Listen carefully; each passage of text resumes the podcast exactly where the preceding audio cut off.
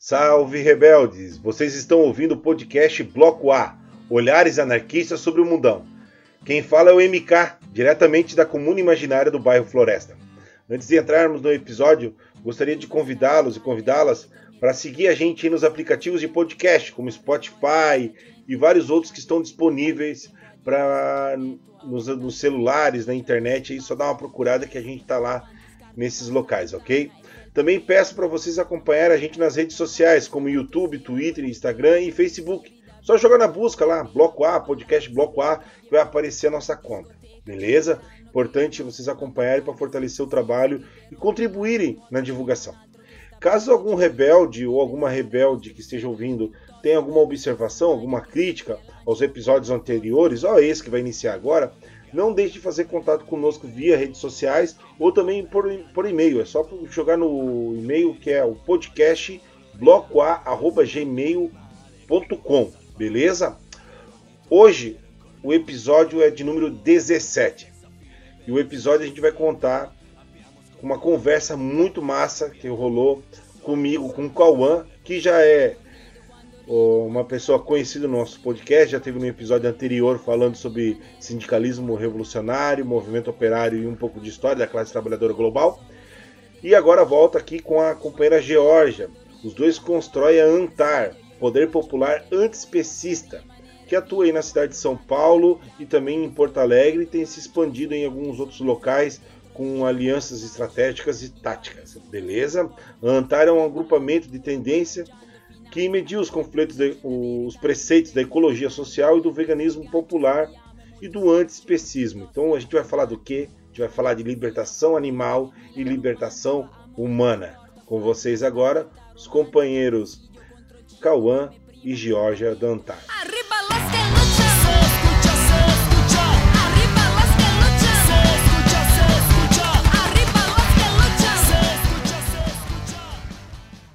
Salve galera, como já anunciei na introdução, hoje a gente está aqui com a companheira Georgia e o Cauã. A Georgia é a primeira vez aqui no podcast Bloco A, Olhares Narquistas sobre o Mundão. O Cauã já esteve conosco aqui falando sobre sindicalismo revolucionário, é, um pouco da história também da classe trabalhadora brasileira e mundial. E hoje o tema vai ser é, libertação animal e libertação humana. Né? Então, antes para começar aqui, vamos pedir aí para o companheiro Cauã e a companheira Georgia se apresentar, né? E também falar um pouquinho aí de como ah, foi a trajetória para vocês chegarem na questão do veganismo e na luta pela libertação é, animal e humana. Bom, eu fui é, vegetariana por muito tempo, aquelas transições longas que depois viram piadas no grupo. Mas eu, a minha mãe é vegetariana, tipo, 40 anos, assim, então eu cresci em casa com. Vendo a minha mãe não comendo carne, mas também nunca me perguntei. E depois, quando eu fui ficando um pouco mais velha, fui entendendo algumas coisas. E aí, quando eu criei vergonha na cara, ou também quando eu é, fui morar numa casa só minha, com as minhas coisas, também eu senti que, cara, tava, é, tava faltando isso na minha vida, não fazia sentido para o que eu acredito é, e para como eu imagino o mundo e como ele deve ser, enfim, é, continuar comendo derivados. E estou nessa quase dois anos. É, e aí, há um, não sei mais nem quanto tempo atrás, eu, eu já conheço o Cauã há um tempo, né? A gente se conheceu na faculdade. É, o Cauã me chamou para compor a Antar, e, e aí, desde então, desde o comecinho da Antária, eu estou envolvida com eles e, e a gente está aí se organizando para levar informação para as pessoas. É, bem, a gente funciona num, num, num esquema de, de tendência, né? Então, é, a gente está organizado dessa forma, tem pessoas com várias concepções políticas, nem todo mundo é anarquista lá dentro, mas é bem legal, assim. Acho que é isso. Bom, eu é o mesmo é, processo, assim. Na verdade, a minha a luta de libertação animal veio praticamente com a humana também, porque eu me politizei nos espaços contraculturais, né, do hardcore, do skate, e tinha muito leitura e também a música de ainda vinda dos Stray Ads, né? Que, para quem não sabe, é uma tendência punk que não usa drogas, não, alguns não comem carne, então tinha muitas dessas discussões também. Então, praticamente foi tudo junto, assim, eu comecei a ler coisa de esquerda, mas também muito de libertação animal também, e também me envolver em vários grupos e tal. Há 10, 12 anos atrás eu já começava, já comecei a parar de comer carne. Mas fiquei ovolacto também por muito tempo, né? E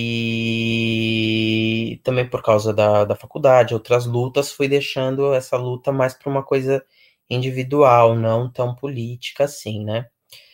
Mas recentemente o veganismo teve uma grande é, é, ascensão em outras e imbricação com outras lutas também. E aí eu fui conhecendo uma galera que relacionava muito, né, uma luta política e essas coisas que remontava também, né, a outros a grupos antigos punks que já faziam uma ação direta então essa luta foi retomada e eu me aproximei desses grupos e, e aí que foi construindo essa uma articulação política mais sólida, né? Não tanto só com comer ou não comer derivados, mas também com com outros uh, uma transformação mais estrutural, né? Militantes do MST que vinham que vem com isso, militantes de uma de um grupo feminista chamado Femini Vegan, que faz uma articulação entre o feminismo e o veganismo, grupos é, que anarquistas ou libertários que se utilizam dessas ferramentas, tipo Ação Antiespecista, que é um grupo, e diversos que foi relacionando até a gente construir né, essa, essa, esse agrupamento aí de tendência política social que é a Antar. Então, Compas, antes de entrar diretamente na Antar, eu queria ver com vocês o seguinte, né? Tá falando de veganismo, acho que seria importante é, eh, para a galera que está ouvindo ter uma apresentação do que, que é o, o que é o veganismo, né? porque parece que existe uma, uma disputa em torno do, do termo também, né? Digamos, não da autoria, mas também do, do objetivo que, que está por trás do que é o veganismo, né? Então, se pudesse agora é, conceituar o que é o veganismo, né, para Antar e como vocês enxergam ele, e já sobre Antar, logo, logo a gente vai entrar nela também, né? Antes só vamos dar alguns elementos básicos aí para a companheirada que está ouvindo. Muita gente pega aquele veganismo, né? Pega aquele termo da Vegan Society, que nasceu na Inglaterra, em 1900 e, na década de 1940, quer excluir, é, de acordo com, né, com as possibilidades, com o praticável, tudo que tenha dependência de origem animal do, do que você usa.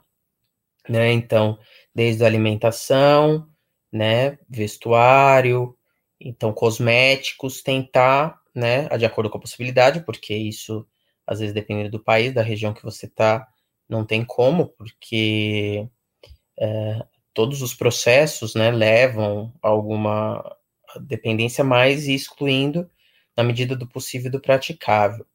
Mas esse conceito que as pessoas invocam, ele foi mudando muito, né? Porque a própria Vegan Society, em 1970, 80, mudou o conceito, que na verdade, além disso, o que, que eles falam lá?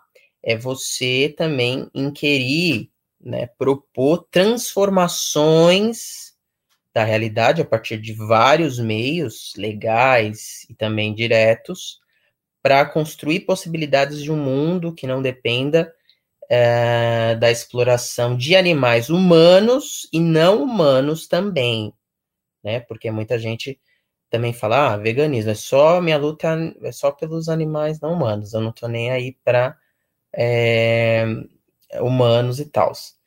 E então tem toda essa articulação. Por quê? Porque na verdade, embora as pessoas invoquem esse termo da Vegan Society, a gente pode está falando aqui, a luta pela libertação animal, ela não vem só desse organismo da, da Vegan Society. Na verdade, a Vegan Society só pôde construir ela lá na Inglaterra porque existia uma luta, né, é, pela de ecologistas e de socialistas é, fazendo esse debate, inclusive na Irlanda era muito forte, na Inglaterra, na Alemanha, uh, na França também, e que foi possível eles criarem isso. Eles são resultados de uma luta também. E muito, e a gente rebusca não uma posição é, que veio aí de uma ecologia do social liberalismo, né? Mas uma luta da esquerda radical que já debatia isso é, desde o século XIX e que também já remontava tradições de sociedades originárias antigas que tinham uma alimentação vegetariana. Por exemplo, no Congo existia algumas sociedades indígenas da América do Sul também e já remontava essa tradição contra a industrialização. Então é isso que a gente busca na nossa definição e prática de veganismo. Eu ia perguntar mais para frente sobre essa questão das referências, né, das lutas anteriores, por exemplo, a Vegan Society. Citaste aí a questão do, dos irlandeses, das lutas socialistas, né?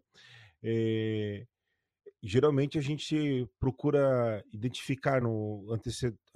é, personagens históricos, movimentos anteriores a nós, que já trouxeram essas discussões. Quais são alguns aí que a gente pode identificar já no século XIX, no campo da esquerda, por exemplo, que a esquerda parece, esquerda geral, assim, revolucionária ou não, parece que ela tem uma dificuldade muito grande de lidar com a pauta da libertação animal, né? Sempre é um tema que entra meio truncado na conversa, nos debates, né?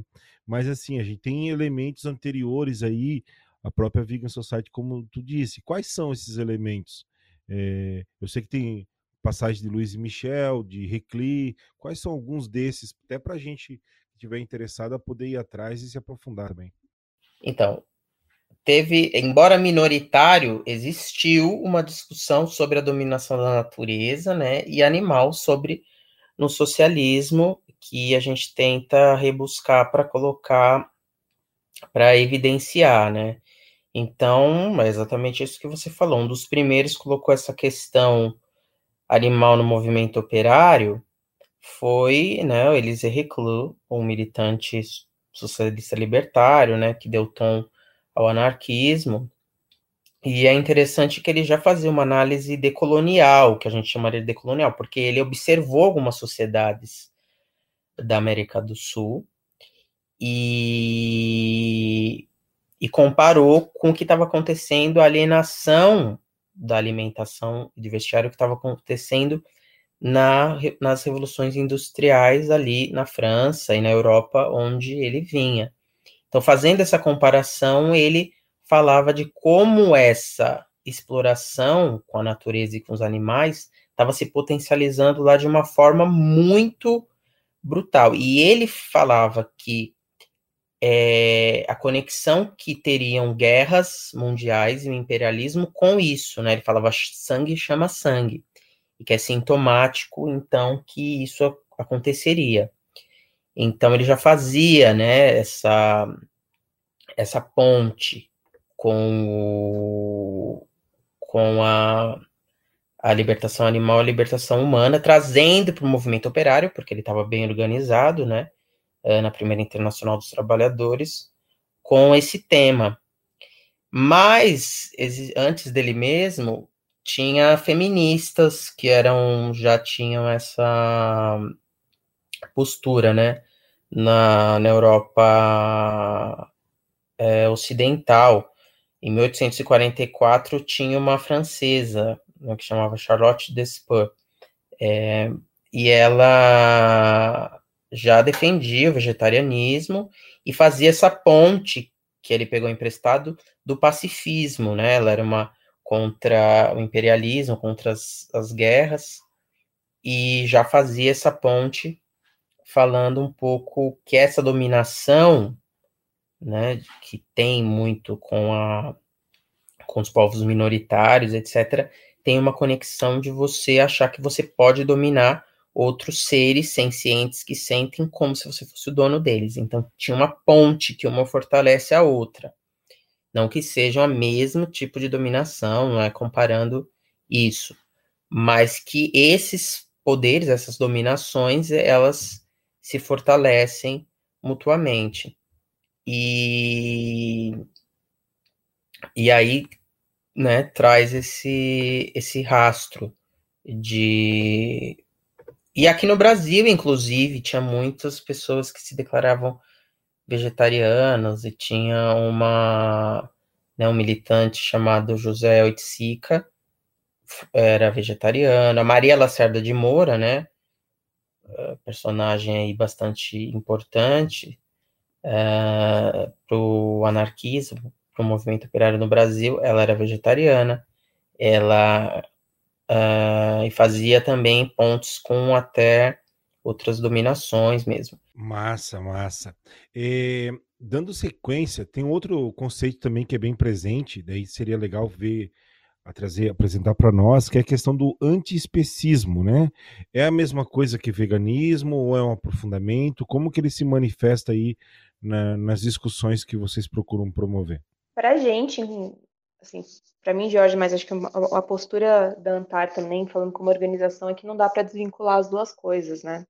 É, acho que se eu for tentar resumir o que é o especismo, né, antes, antes de falar o anti, é, de uma forma bem simples, assim, é, basicamente é quando uma espécie, meio que arbitrariamente, assim, é, discrimina, se coloca como superior a outra espécie.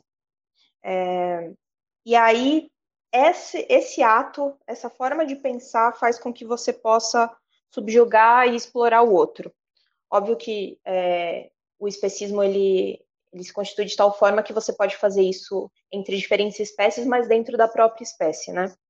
Então, quando a gente fala do antiespecismo, a gente está falando basicamente de lutar contra essa estrutura de, a partir de nem sempre coisas muito lógicas, porque se a gente for pensar é, que um animal sentidor, um animal é, tem, tem níveis de inteligência e a gente tratá-lo da forma que a gente trata começa a ficar um pouco distorcido o discurso, mas essa distorção ela existe para que ela, esse discurso se sustente, né? Porque senão você não consegue falar eu, então ser humano, arbitrariamente falo que sou superior, eu sou uma raça super evoluída e aí eu posso olhar os outros animais e subjugá-los, eu posso explorá-los da forma que é, for necessária, porque a gente está nessa condição de superioridade. E é tão maluco que você começa a criar caixinhas é, em que anim animais entram em diferentes é, níveis, né? Então, o cachorro e o gato é um absurdo comer. E a vaca, tudo bem. Então, o especismo, ele permite essas é, esses desvios lógicos, eu vou chamar assim, é, para colocar, para utilizar o animal da melhor forma, seja porque, ah, não, eu não vou comer isso porque ele é doméstico, e, e, aí eu vou gerar uma indústria gigantesca em torno disso, ou não, esse aqui eu vou comer e eu vou gerar outra indústria em torno disso. Então, o antiespecismo é lutar contra, é, é você se pôr contra essa forma de pensar e agir, é, e por isso, para a gente, ela ela está completamente imbricada com o veganismo. Assim. E é bom completar também só na questão, porque quando já surgiu o conceito de. Uh, quer dizer, o conceito de especismo lá pelo Peter Singer, né, na bioética, é, mas depois, lá próximo, depois dos anos 90, teve uma discussão que a gente falava de apropriação abolicionista sobre, né, do movimento vegano abolicionista que já fazia uma intersecção com outros movimentos.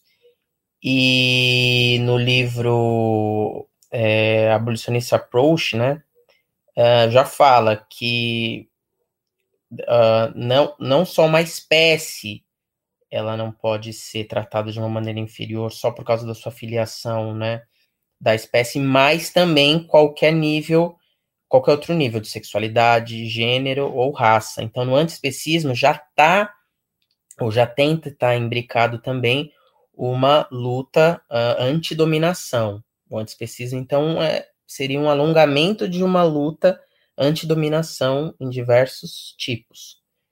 Então, aqui no Brasil, a Sandra Guimarães fala isso, né? Que para ela o veganismo e o antiespecismo é um alongamento de um debate anti-opressões, e é exatamente isso que a gente tenta falar. Então, porque não dá para libertar outra espécie se a gente não libertar na nossa própria, né? Então, é isso seria lógico. E aí eu acho que vai para um ponto que eu tenho até um, uma questão para colocar. É... O capitalismo ele, ele, é, ele é uma arte de converter tudo em mercadoria, né? Fazer tudo virar uma fonte de renda para 1% da humanidade. Aí contra a grande maioria se ferra para viver. E parece que também né, o, o veganismo já faz a, a questão dos direitos animais, especialmente produtos e tudo mais, já está no, nos olhos do, do capitalismo há algum tempo já, né? Como que vocês enxergam esse interesse do capitalismo em relação a atingir um, um entre aspas, um nicho de mercado, né, vegano, com grandes empresas, é, ao mesmo tempo querem vender uma imagem de querem pegar esse mercado. Como que que dá esse diálogo né? Por exemplo na minha cidade tipo a comunidade vegana se está para usar esse termo assim mas a galera que frequenta os grupos e tal é, chega um determinado produto assim é um é uma comemoração gigante né? Por exemplo eu fui eu tenho eu tô com 40 fazer 40 anos eu fui vegetariano a partir dos 15 anos de idade então, para nós, o que tinha para sair comer era pastel de palmito, né? E caldo de cana. Era isso que tinha acontecer no sábado com os colegas adolescentes, punks, para comer alguma coisa. E aí agora, tipo, parece que a, tipo, ah, a empresa X tá lançando tal linha de produtos veganos, vamos todo. Vamos todo mundo lá. E como, como que se dá essa relação para vocês aí? É, eu acho que pra gente não dá para pensar, dado tudo isso que a gente falou até agora, é, não dá para pensar que essa luta está desvinculada com é, a luta contra o capital, assim. O que acontece é que o capitalismo ele age em relação ao veganismo como ele age em relação a tudo. Ele se apropria e faz gerar lucro.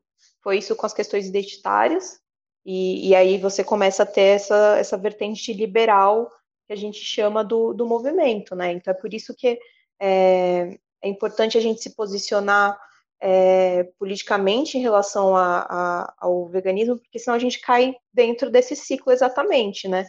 Ah, não, é por dó do bichinho ou porque não sei o quê, mas tudo bem eu consumir de uma empresa é, e dar dinheiro para ela, sendo que esse dinheiro vai sustentar a exploração dos animais que ela ainda vai matar e ou dos animais sendo para consumo, sendo para teste, assim.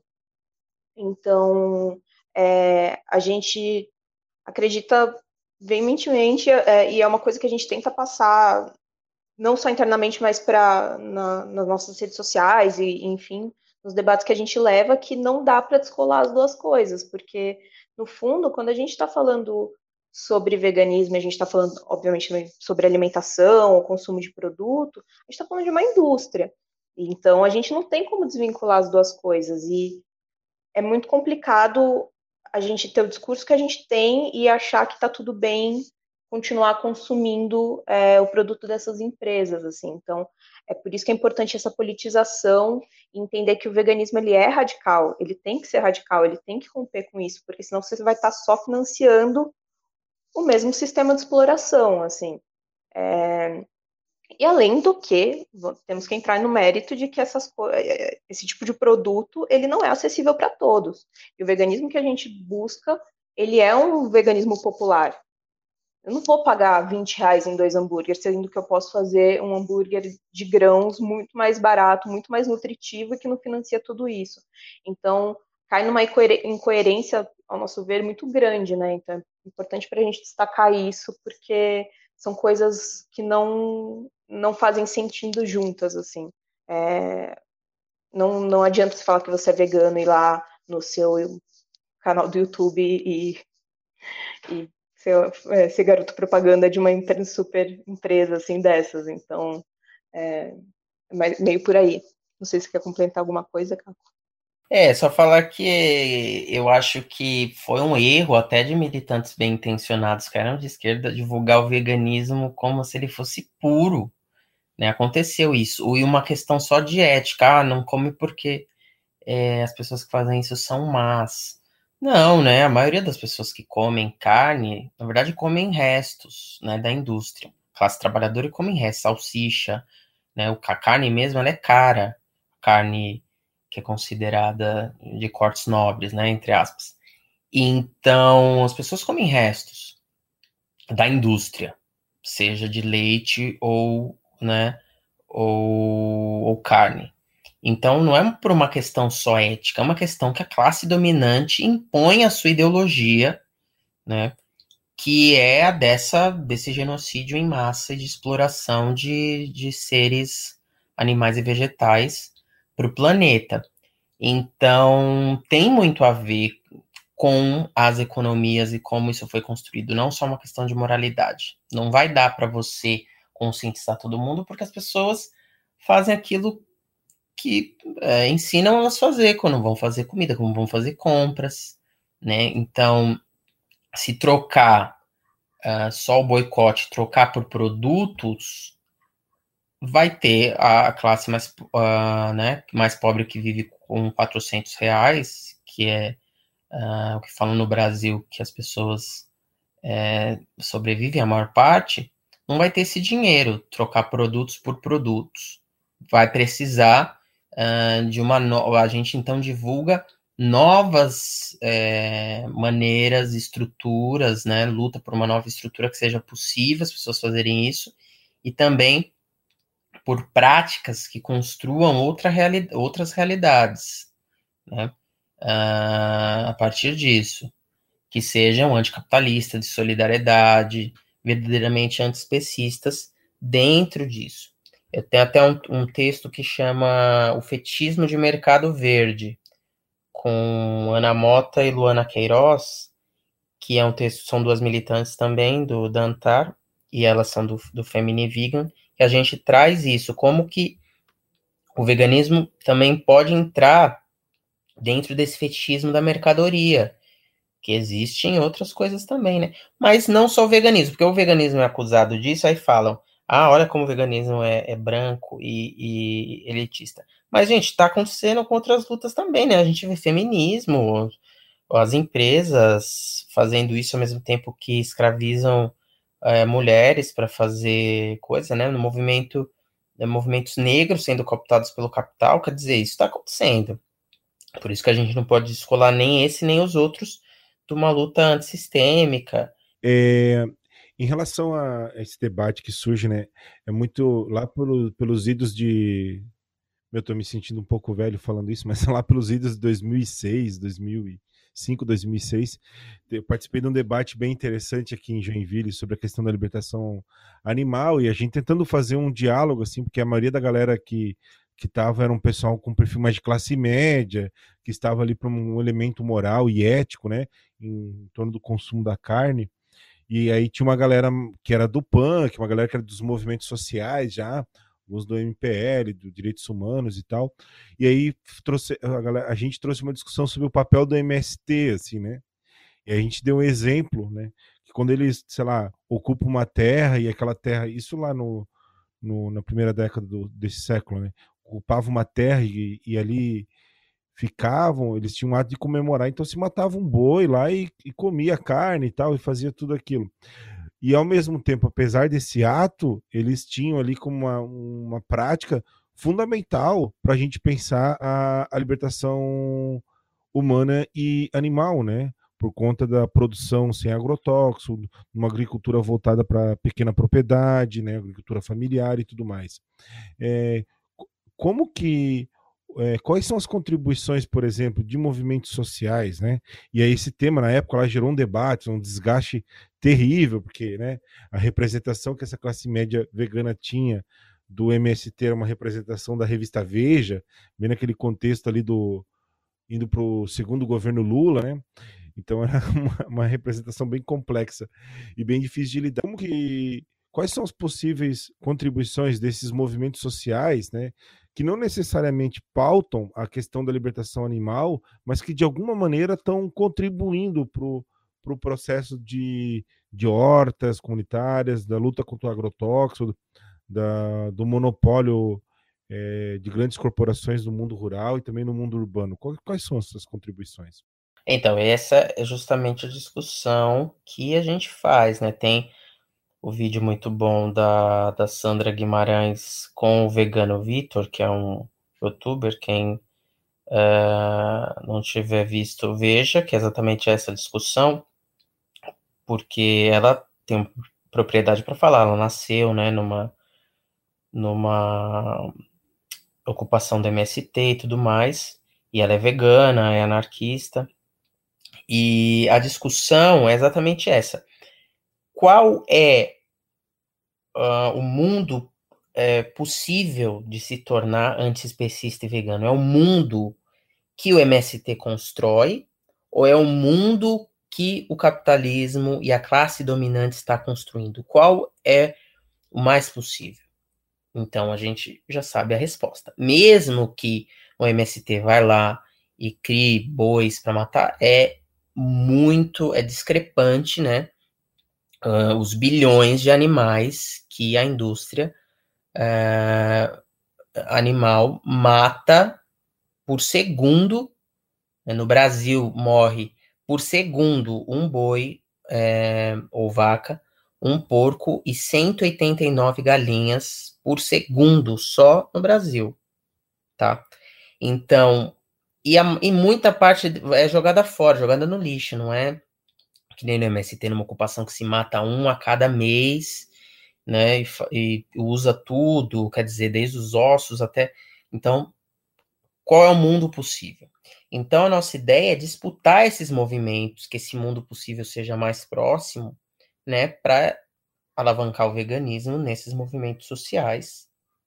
Então, uh, falar para essas pessoas, por exemplo, nos assentamentos, que não é preciso, é, né, construindo com elas ali, não é, é que não precisa da exploração animal para viver bem, tanto que tem ocupações que já são é, baseadas nisso, que inclusive se gasta mais água, mais uh, nutrientes para é, alimentar um boi para matar ele do que diretamente fazer com as plantações ali, com o que se tem.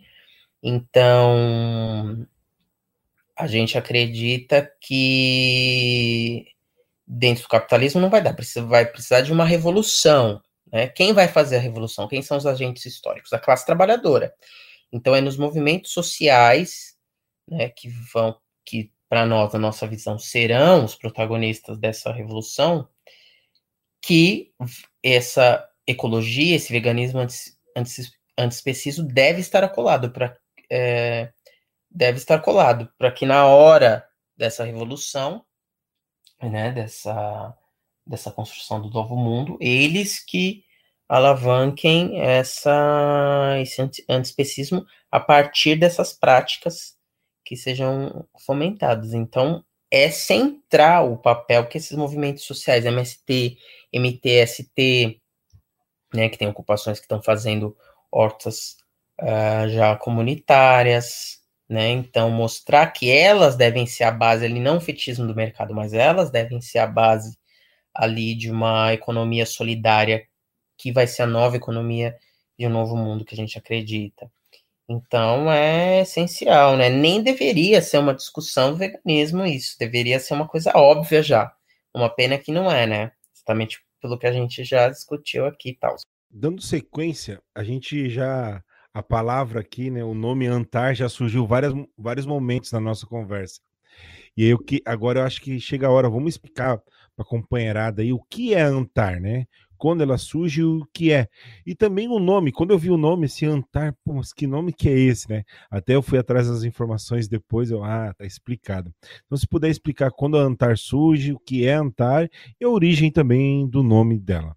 É, bom, Antar surgiu no ano passado e foi basicamente uh, uma junção de pessoas de vários lugares, assim. É, acho que o Caco fez muito essa movimentação e isso foi ganhando corpo. É, o nome veio de referência a uma militante curda. É, eu acho que uma das referências, inclusive, a importância, a importância desse nome é porque uma das nossas referências é o que está o que está rolando é, no Kurdistão, porque eles uma, uma das pautas que eles levam é justamente a, a libertação animal, então a gente quis é, trazer isso para a identidade, vamos dizer assim, do grupo. É isso, não sei muito mais o que falar em relação a, ao nome, assim, mas acho que a gente pensou, a gente fez uma votação, a gente achou que fazia muito sentido para justamente fazer essa referência, assim. É exatamente isso, é o nome da Ásia Ramazan Tar, que é, foi uma mulher morta num confronto contra o Estado Islâmico, que a Revolução Curda colocou por fim. E o debate, muitas pessoas falam da Revolução Curda, mas esquece que um debate delas é exatamente sobre uma ecologia radical e sobre um antiespecismo, embora elas não usem isso, mas em vários textos elas falam da dominação uh, animal, que tem a ver com machismo. Então elas fazem esse debate sim, né? Muitas pessoas pegam esvaziam isso, uh, mas no programa delas uh, da Revolução Curda tá isso também. Nem todo mundo lá é vegano, antiespecista, mas elas fazem o máximo para não depender né, de uma dominação com os animais e também com a natureza de uma forma sustentável que vem da ecologia social, né, de todos os debates que elas fazem. Então, isso é muito importante é, levar. E é isso. Sobre a Antar, o, ela é uma um agrupamento né, de é, político social, nem é um movimento social, nem é uma organização política. O que, que seria uma tendência política social? Ela media, então, duas instâncias, que é esses movimentos sociais e organizações políticas. Então, tem pessoas que são inseridas nesses dois grupos e de várias tendências, marxistas, anarquistas, autonomistas, mas que a gente cria ali uma um programa mínimo, né, de que a gente concorda, que é o antiespecismo, a ecologia né, social, uh, alguns preceitos do ecossocialismo uh, e da Revolução Curda, enfim, e tenta, né, mediar entre esses dois espaços que, que nós estamos inseridos, seja em organizações políticas diversas ou movimentos sociais, esses uh, esses preceitos. Então, a gente já tem um foco aqui em São Paulo, né?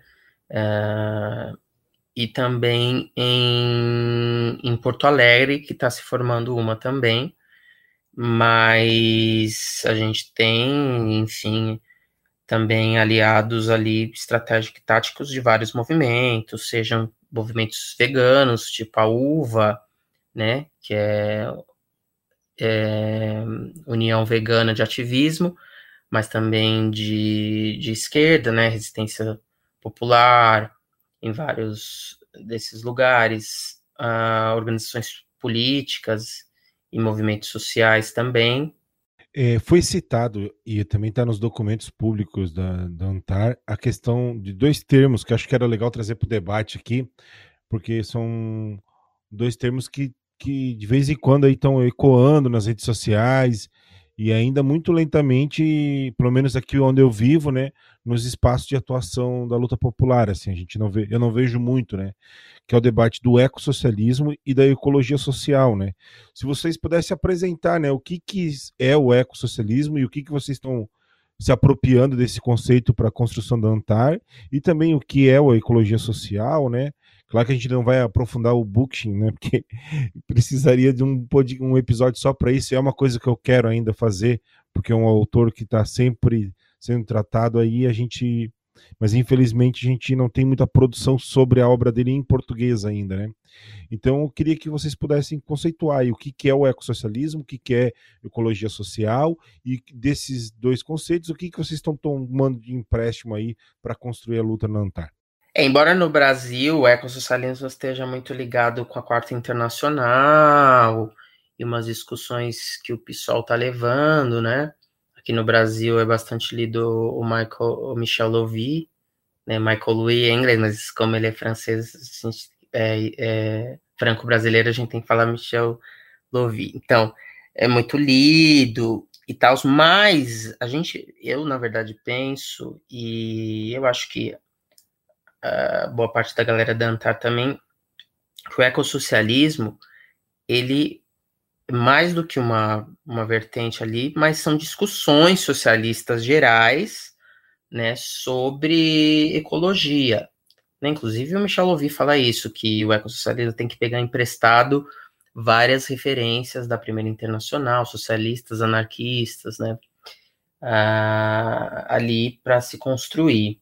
Então, essas discussões ecológicas que se dão, né, ali pelo colapso de políticas socialistas que estavam pensando só em uma disputa ali industrial que também de certa forma dominou a natureza e tinha um pensamento antropocêntrico, né, vão ser revisadas e surge esses essas, uh, esses debates ecossocialistas de vários pensadores, né? Então essa, esse discurso que ele é único que vem ali que está tentando que alguns grupos estão tentando capitalizar não são muito é, verídicos, porque, na verdade, vários grupos vão fazer esses debates ali na, no colapso da, da União Soviética, inclusive Cuba, né?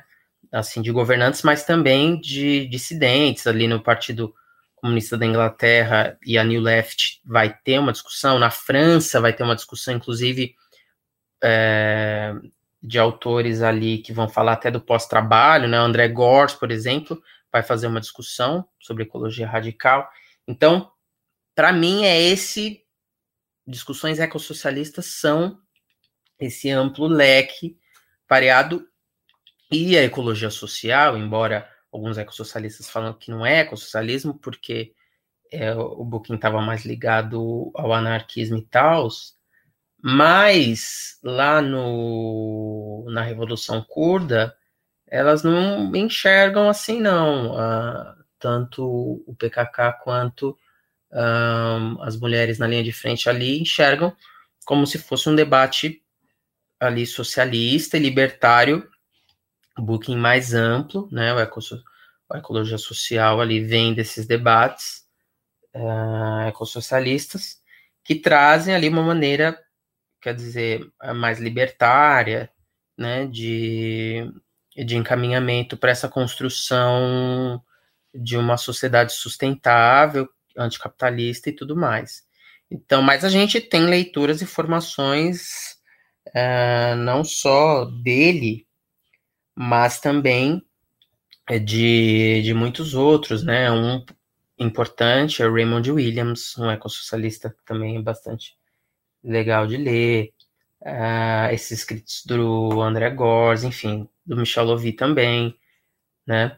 Mas a gente, a diferença é que a gente não acredita, como uma parte do socialismo, que isso vai ser alcançado de uma maneira é, dentro de uma uh, da social-democracia, né? Essas discussões, essas lutas a curto prazo são importantes, óbvio, esses ganhos, mas ele vai ser conquistado dentro desses movimentos sociais, dentro de uma construção do poder popular, né, que a gente fala dessa construção uh, direta mesmo, né? E Antar, é, vocês falaram já que está em São Paulo, em, em, Porto Alegre, né? E essas duas cidades, que tipos, e também alguns aliados táticos, quais são os tipos de trabalho que vocês têm feito, né, para divulgar a, a, a proposta do Adantar em relação à libertação humana e à libertação animal, né? Quais são os tipos de, de ações? Eu já vi alguns vídeos de palestras, de debates, mas e, como que se concretiza isso? Claro que agora no, no contexto de pandemia tá tudo, né, o que é de contato mais humano e pessoal está impedido, né? Mas o que que vocês fizeram, estão fazendo ou já estão pensando em algumas ações pós-pandemia e o que, que tem nesse horizonte de vocês? Ah, a gente já fez algumas atuações em, em cursinho popular, é, a gente já se organizou e, e, pensa em se organizar cada vez mais com é, ocupações, e acho que a ideia é que é justamente a gente entre nesses espaços é, de construção de poder popular mesmo, como o Caco estava falando, assim. A gente já participou de feira anarquista, de roda de conversa, é, já estivemos presentes em protestos, mas eu acho que o, o foco principal, onde a gente vê mais valor e, e quer cada vez mais acrescentar, são nessas atuações mais, é, vou chamar de diretas, por não, não pensar um termo melhor, assim. Acho que não adianta a gente ficar só também em certos espaços que às vezes nos privam de falar com as pessoas que de fato a gente tem que falar, assim. Então, a gente toma muito cuidado para não cair no erro de achar que é só sobre panfletagem em ato ou na internet e, e busca sempre essa tá perto, de fato, desses espaços, porque é o que é a nossa proposta no final das contas, né? É, tem uma disputa da esquerda, que é essa, que é importante que a gente faz nos ambientes que a gente está inserido, falando de veganismo e tal. Mas também a gente está mirando nesses espaços populares, assim, né? Ocupações, é, centros sociais. E agora na pandemia a gente ajudou, teve uma ação do Feminivica, que é o nosso aliado estratégico, fala é, que elas fizeram marmitas veganas aqui na região nordeste de São Paulo para as pessoas em situação de rua e também falando sobre antiespecismo, anticapitalismo e a gente ajudou com as entregas e tudo mais também potencializou esse ato.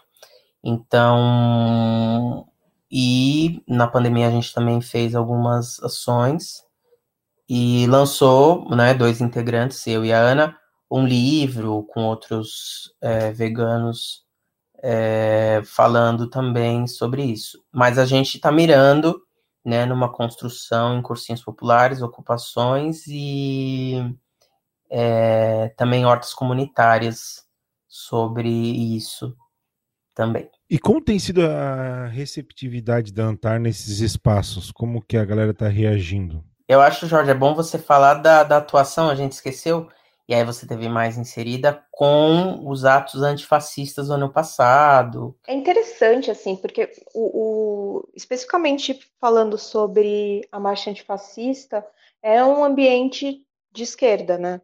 E, e eu acho que entra muito nessa questão de como a, a esquerda recebe o veganismo, né? Que é um pouco que a gente já trabalhou também durante a nossa fala. Mas é, é sempre um misto de meio que uma necessidade das pessoas conhecerem mais, mas também um as pessoas terem reservas pela por essa visão que, que foi criada em torno do veganismo, né, de ser elitista, de ser branco, etc. Então, nesses espaços especificamente que a gente é, vai para para compor que não é, de esquerda, assim, que a gente vai para disputar, enfim, sempre é esse misto de interesse com reserva, assim, com as pessoas ficarem meio é, achando que é uma galera namastê, sei lá, que é uma galera é, bando de burguesinho rico, enfim. É, inclusive, se as pessoas não sabem quem a gente é e o que ocorre às vezes, elas acabam falando isso na nossa frente e nem sabem, assim. Então, você, é muito real, você percebe que rola mesmo essa resistência. Mas eu acho que também tem gente muito aberta. Eu acho que é, o que ajudou essa abertura para a gente ter mais espaço, um foi o posicionamento do, do atual governo em relação a, ao meio ambiente. Então, isso ajudou com que as pessoas estivessem mais receptíveis para a gente falar sobre isso. E a segunda questão está sendo a própria pandemia, assim, porque é, eu espero que para a maior parte das pessoas está claro que essa pandemia e as outras prováveis que virão são, são é, um, um, retorno óbvio do que a gente está fazendo com o nosso ecossistema, assim, é uma resposta do, do da natureza para o que a gente está, da, da forma que a gente está explorando.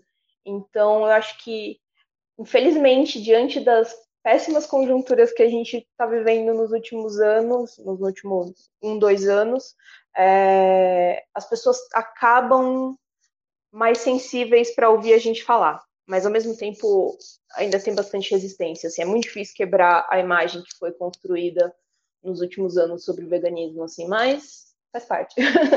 Mas sabe o que é mais interessante? E a, eu, a gente sabe pessoalmente que em várias AFAs e até organizações políticas que eu conheço, até assim, de esquerda marxista, as pessoas têm muito pessoalmente que são veganas ou vegetarianas. E eu sei porque eu conheço as pessoas, sim, pessoalmente. Mas quando você coloca o veganismo como um programa político, é que vem essa coisa estranha, porque bate de frente com tudo que elas estão lendo ali no seu próprio programa.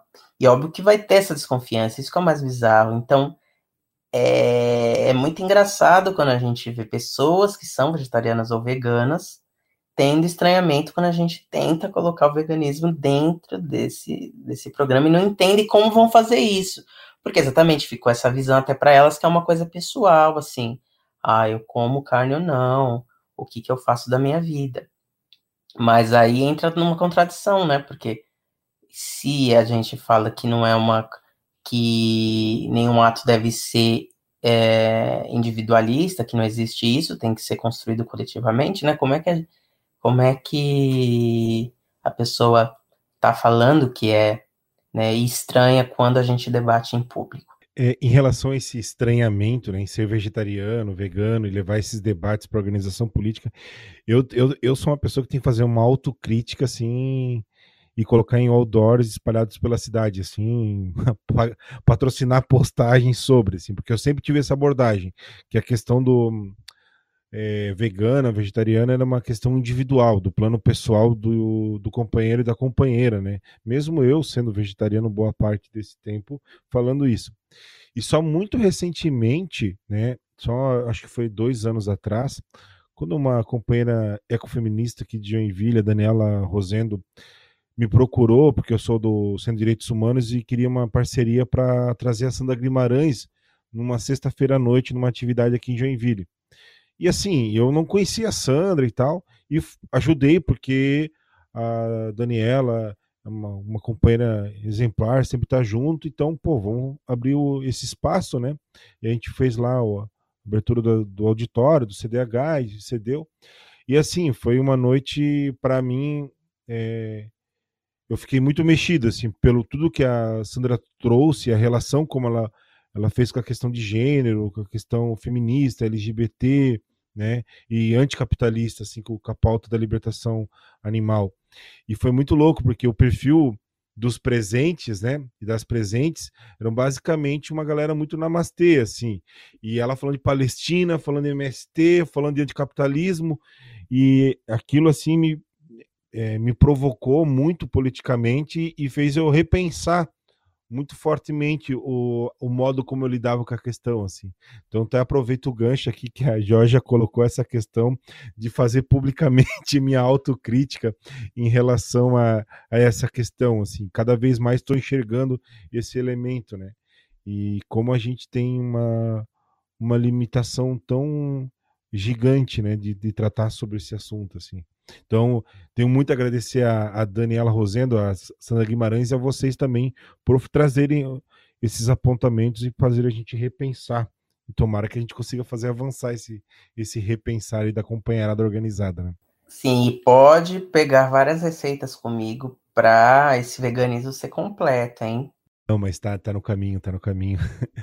é, é, uma questão que foi levantado aí agora que o, você mesmo falou, Cauã, que é em relação a um livro, né, que acaba de sair, e assim, né, parece que foi um... O livro saiu, o livro é o Libertação Animal, Libertação Humana, Veganismo, Política e Conexões do Brasil, organizado por você e pela Ana Gabriela, e assim, pelo que eu vi no Twitter, o livro saiu e, e saiu rapidamente e acabou, assim, né? Conta um pouco aí, da, esse é um projeto da Antar ou é um projeto individual que vocês tocam? Conta um pouco aí da origem desse livro e como quais foram os critérios, né, para selecionar aquilo. É uma antologia, né? Qual foi o, foram os critérios aí para selecionar os artigos, os recortes e tudo mais? Então, esse livro, pode ver, ele esgotou rápido, né? Tá esgotando, tô recebendo, ele tá esgotando, porque não tem é do que a gente está falando, do público. Não tem essa discussão, tem vários veganos que são intelectuais até, né? E, mas não tem um livro sobre veganismo que seja mais político aqui no Brasil. Tem sobre né, importantes contribuições sobre ética, sobre a indústria da, do leite, né, galactolatria da Sona Felipe, que é muito bom, mas um assim mesmo da, da história do veganismo no Brasil e de algumas, né, algumas lutas, intersecções, não não tem, né, tem alguns textos, mas não tem um livro, né. É um livro humilde, ele é muito pequeno, né, na verdade, é, por causa da correria e tal, a gente, a gente já pegou textos que estavam mais ou menos prontos e confeccionou e chamou uma galera de alguns movimentos e para falar um pouco, iniciar um debate, né? Ele é bem pequeno, é mais para iniciar qualquer debate sobre essas conexões, né, intersecções que a gente é, na militância fala um pouco. Então, tem. Então, na verdade, fui eu e a Ana, que é do Femini Viga. Então, a gente. os coletivos ajudaram, né? Uh, financeiramente, também com a. É, trazendo então essas pessoas, então a gente atrelou o nome dos movimentos, né, que ajudaram a gente. Então, tem artigos, é, o primeiro artigo é da Kiune Bezerra, né, que é uma militante do MST, vegana, então a gente faz essa discussão primeiramente, que a gente achou importante. É, tem um artigo é, do Vegano Periférico, que é um perfil né, de dois é, é, gêmeos é, periféricos que trabalhavam no McDonald's e viraram veganos, então mostra como foi esse processo e como eles fazem para sobreviver na periferia sendo veganos. Então, tem um texto, aí eu, tra eu trago um texto sobre a relação do anarquismo e antispecismo, né? Uma segunda parte, o Femini Vegan dá uma entrevista falando sobre a conexão do feminismo com o veganismo, e tem também um uh, falando da, da Ana também, falando sobre essa indústria, é, como que essa indústria explora animais e também mulheres trabalhadoras e homens trabalhadores também, uh, trazendo esse aspecto. E o último, né, uh, de uma militante da, do movimento afro-vegano, trazendo a relação do nutricídio, que é um conceito que ela traz, mostrando como as pessoas uh, trabalhadores, pobres, periféricos e pessoas racializadas tendem a comer, que a gente falou, restos, né? E trazer um debate também decolonial, de como várias sociedades africanas eram baseadas em vegetais e por causa da colonização foram obrigadas a comer desse jeito. Então, muito ao contrário de ser um movimento branco elitista, na verdade, um veganismo que se utiliza dessas conexões de uma análise decolonial antirracista é, é importante para essa população é, racializada, porque vem a quebrar essa, essa alienação da alimentação que a colonização trouxe.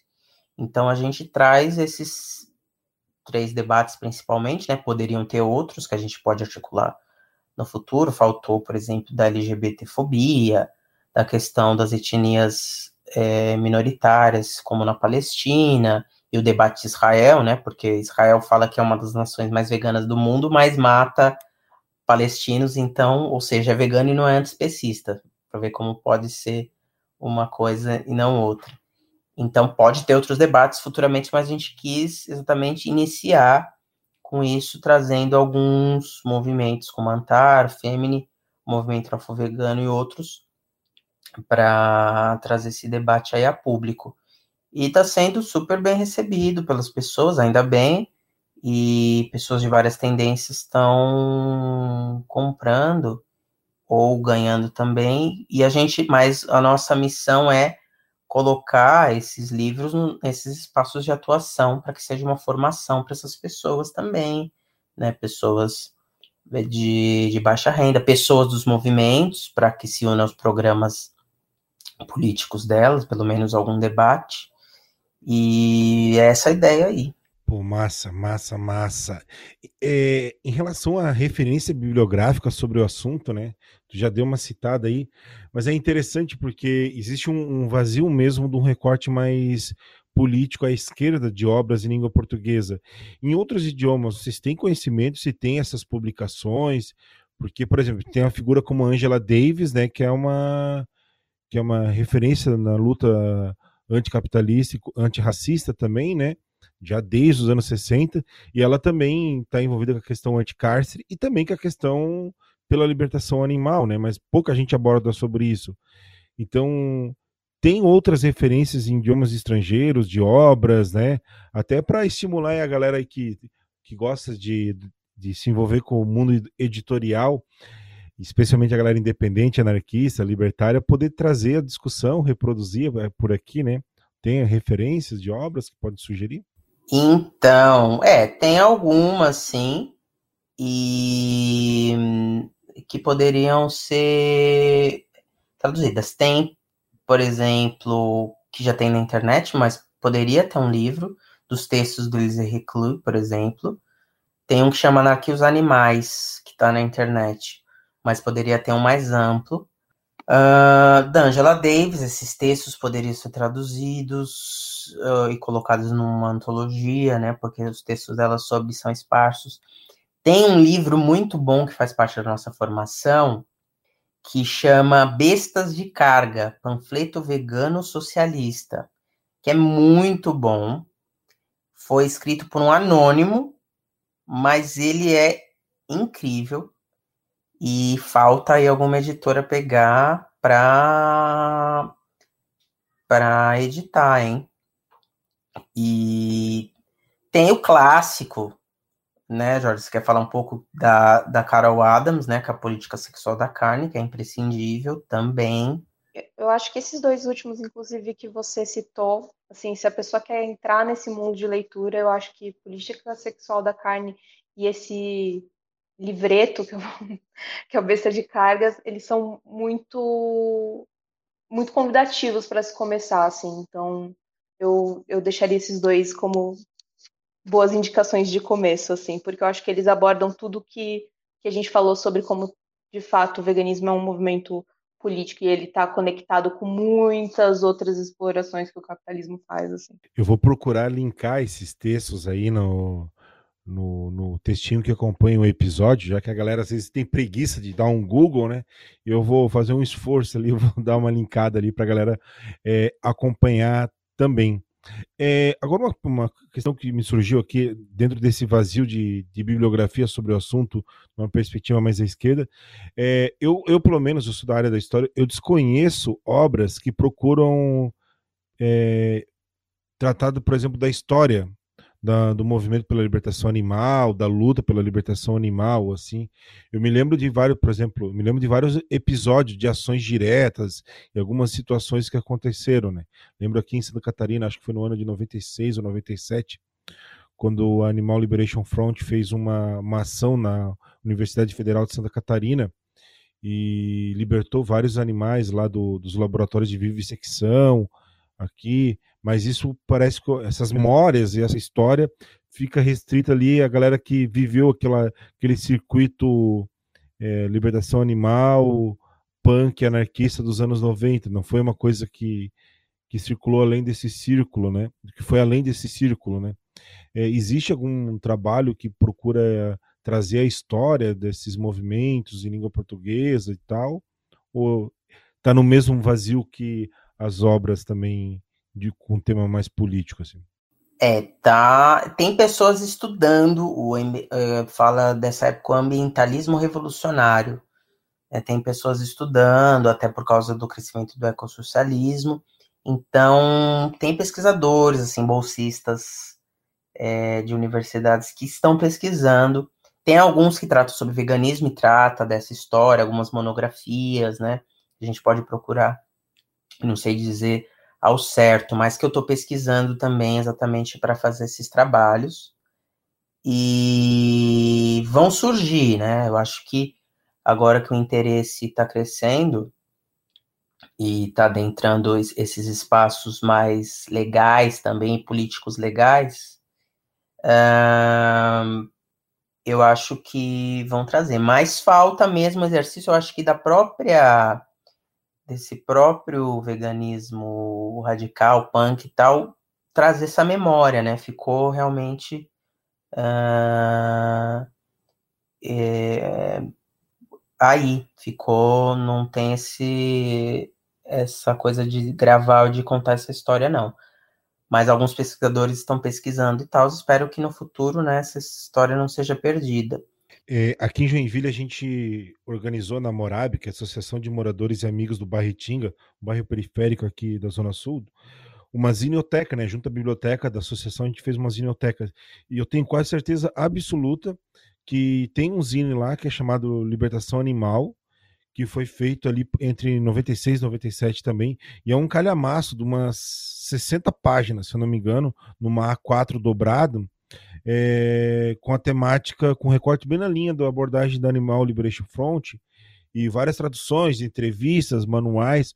É um material bem interessante, tem inclusive fotos da ação que aconteceu na UFSC no, na década de 90. Eu vou tentar verificar se está lá, se é lá que eu vi, ou se não está aqui em casa mesmo, que eu tenho bastante arquivo de zine aqui. E aí eu vou tentar digitalizar esse material, ou fazer uma fotocópia para mandar para vocês, assim, ter como referência até para quem sabe quando for pesquisar a história dessa, dessas coisas todas, possa ser uma fonte aí. Mas eu me comprometo em fazer isso. É, companheiros e companheiras que estão ouvindo aí, eu acho que está quase aí um 60, um pouco mais de 60 minutos batendo um papo, e para não se alongar muito, eu sei que tem vários temas que a gente poderia abordar, mas vamos aí agora para um momento final. Quero ver se a Georgia, o Cauã, tem algum ponto, algo que gostaria de abordar que ainda não foi tratado. É, fiquem à vontade, por favor. Então, só quem quiser acompanhar a gente lá, arroba Antarviga no Twitter e no, no Insta a gente traz todos esses debates e quem quiser também se organizar com a gente vai estar tá super convidado também.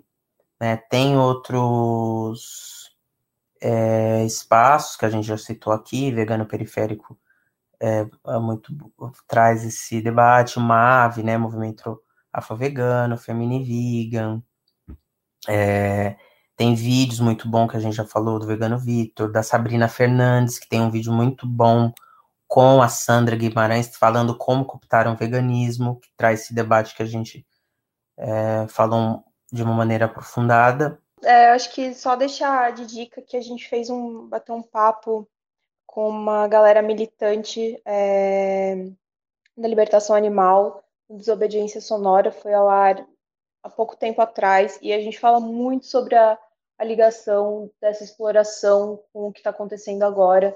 E eu acho que é uma reflexão muito válida, porque as pessoas não veem o impacto, a, complexidade do impacto do consumo é, de carne e seus derivados no nosso cotidiano. Eu acho que, que foi uma reflexão muito, muito legal feita, e, e eu deixo a dica que vocês ouçam, assim, porque é, acho que está na hora de repensar consumo é necessário. Eu acho que, que é uma discussão que, que cabe muito ao que a gente está vivendo agora. Assim. Então, queria deixar de dica para vocês acompanharem, que foram dois companheiros maravilhosos que falaram, enfim. E agradecer, principalmente, pelo espaço e por ter aberto para a gente poder falar sobre isso. E não só apresentar Antar, mas trazer a discussão mesmo. Georgia, Cauã, eu agradeço profundamente. É um tema que, que assim, eu tô retomando a, a discussão dentro da minha cabeça, muito influenciado pelo que vocês têm produzido nesse último ano, também pelo que a Daniela Rosendo produz aqui na nossa região, o que a Sandra Guimarães traz, e outros também que vocês já citaram aqui, que têm é, contribuído muito, porque além de trazer uma discussão fundamental, né, muito desse debate ocorre por meios de formação, como as redes sociais, e que a gente ainda tem uma certa dificuldade de lidar esses espaços como um espaço de divulgação, de propaganda, de agitação e até mesmo uma formação, né?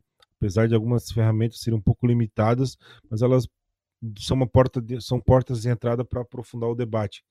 Então, só tenho a agradecer hoje aí, em nome da agradecer a George, o Cauã por ter falado, e toda a companheirada aí, estender um abraço à companheirada da Antar, que constrói esse trabalho bem importante aí, e agradecer muito vocês por conseguirem é, fazer um debate qualificado aí da libertação animal e libertação humana.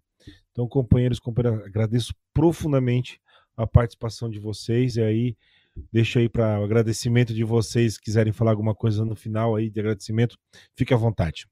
Valeu, é nós. Só agradecer e bola para frente. Valeu, gente. Brigadão.